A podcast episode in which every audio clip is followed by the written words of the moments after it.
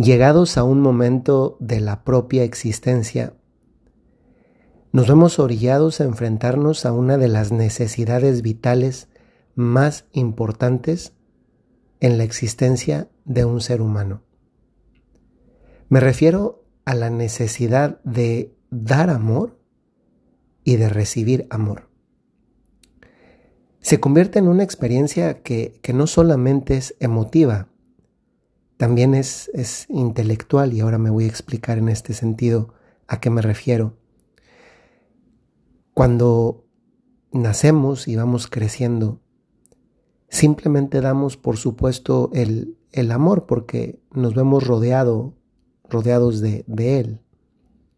Pienso, por ejemplo, como una analogía para entender esto que estoy diciendo, como cuando somos niños, bueno, tal vez no todos, pero posiblemente sí, la gran mayoría, si no es que todos los que me escuchan, los que escuchan este podcast, crecimos sin preocuparnos en si había hoy comida o mañana iba a haber desayuno, porque lo dábamos por supuesto. Y ese darlo por supuesto pues nos hacía pues no, no, no preocuparnos por aquello que, que dábamos por descontado que teníamos como es el alimento. Pienso hoy en día ¿no? en la vida de tantos jóvenes, adolescentes que, que tienen wifi, por ejemplo, en, en, su casa. Tal vez ninguno se le ha ocurrido pensar que, que para que haya wifi en su casa, pues hay que pagar una cuenta del contrato que posibilita que haya wifi en esa casa.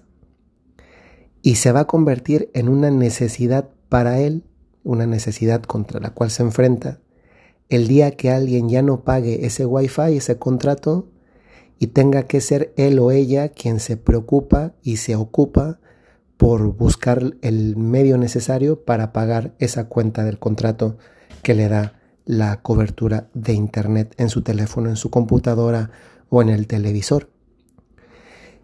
Con el amor pasa un poco mm, similar, porque tal vez hemos tenido la, gracia, la bendición, la fortuna de crecer con un padre que nos ama, con una mamá que nos ama, rodeados de unos abuelos que nos aman, que nos han dado amor, de unos hermanos con los que posiblemente nos hemos peleado como parte de la vida em, de, muchas familias, pero nos contentamos, nos queremos en el fondo con la bendición de, tener amigos que también nos aman y que también nosotros les amamos, de una vida que, se puede decir es, amable.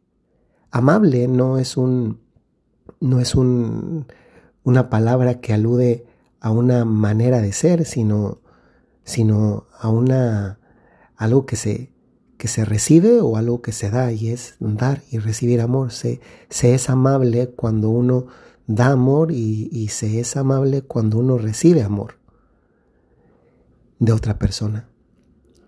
Sin embargo, con el paso del tiempo, llegamos a un punto en la vida en la que por el propio proceso de madurez que cada persona tiene, pues nos llega como ese punto del ejemplo que había puesto antes en el que nos damos cuenta que el, que el wifi supone algo que no que no existía nada más por arte de magia. Llegamos al punto en el que tengo que pagar eh, la electricidad o, o no hay electricidad. Es decir, me doy cuenta que las cosas no son, no se dan, por supuesto. Y esto toca el corazón porque efectivamente estamos hechos tanto para dar amor como para recibirlo. ¿Cuántos de nosotros no hemos experimentado tal vez como esta, como una, una de las muchas manifestaciones de dar amor, cuando hemos visto a alguien necesitado y nos hemos desencantado por, por nos hemos, perdón, no, no desencantado, nos hemos decantado por, por buscar ayudar a una persona. Estoy seguro que muchos de ustedes, me ha pasado también a mí, que tal vez viendo videos de algo, de una escena conmovedora, pues el corazón se enternece y hasta nos da ganas de llorar. Hace poquito yo veía un video de una bailarina de ballet muy famosa en, los años, creo que eran 50 o sí, creo que eran años 50, famosísima, era la, bailarina principal de un ballet. A mí me gusta mucho ver el ballet, el ballet eh, de, danza eh, contemporánea, sí, pero sobre todo la danza clásica. Y esta mujer estaba ahora como una ancianita en una clínica para personas con Alzheimer.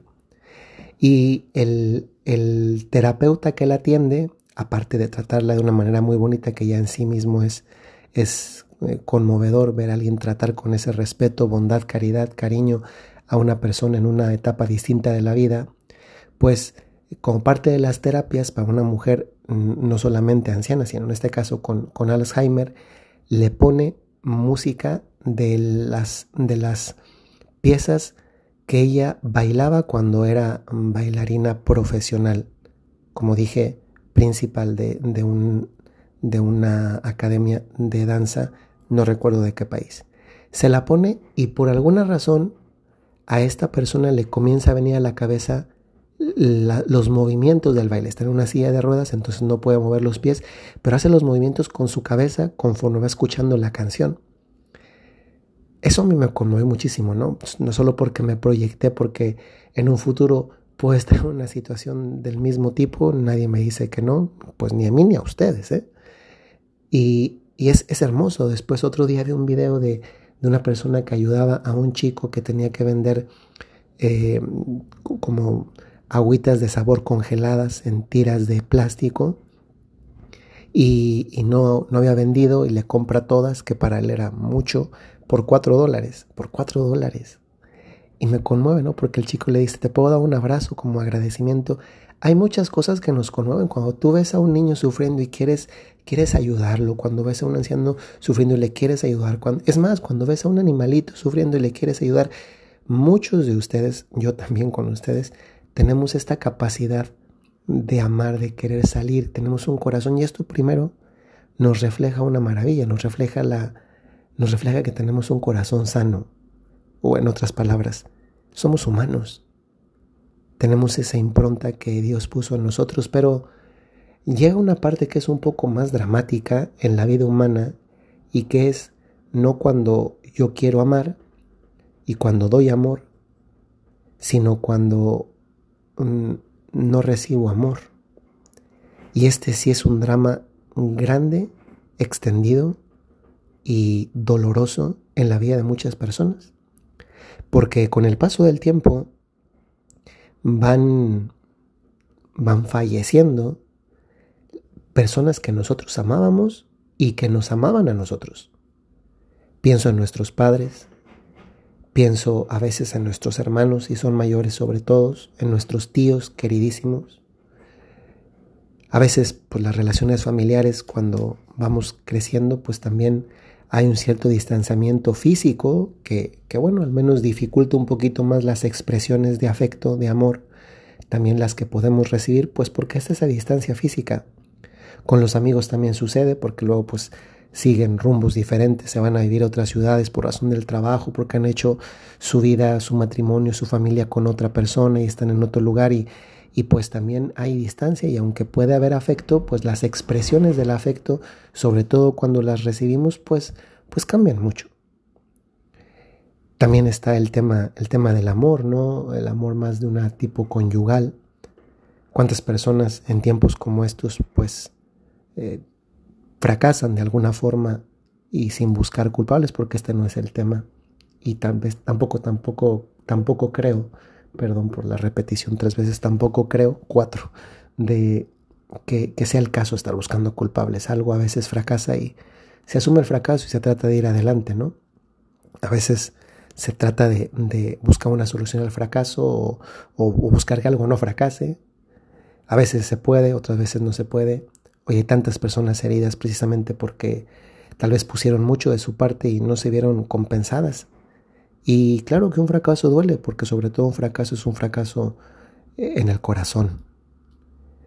Y ese dramatismo con que a veces se, se vive y viven algunas personas eh, esa necesidad de, de recibir amor, pues es, es, es fuerte y tantas veces dificulta una vida plena Hoy es viernes 16 de junio del año 2023 Y hoy se celebra la solemnidad del Sagrado Corazón de Jesús.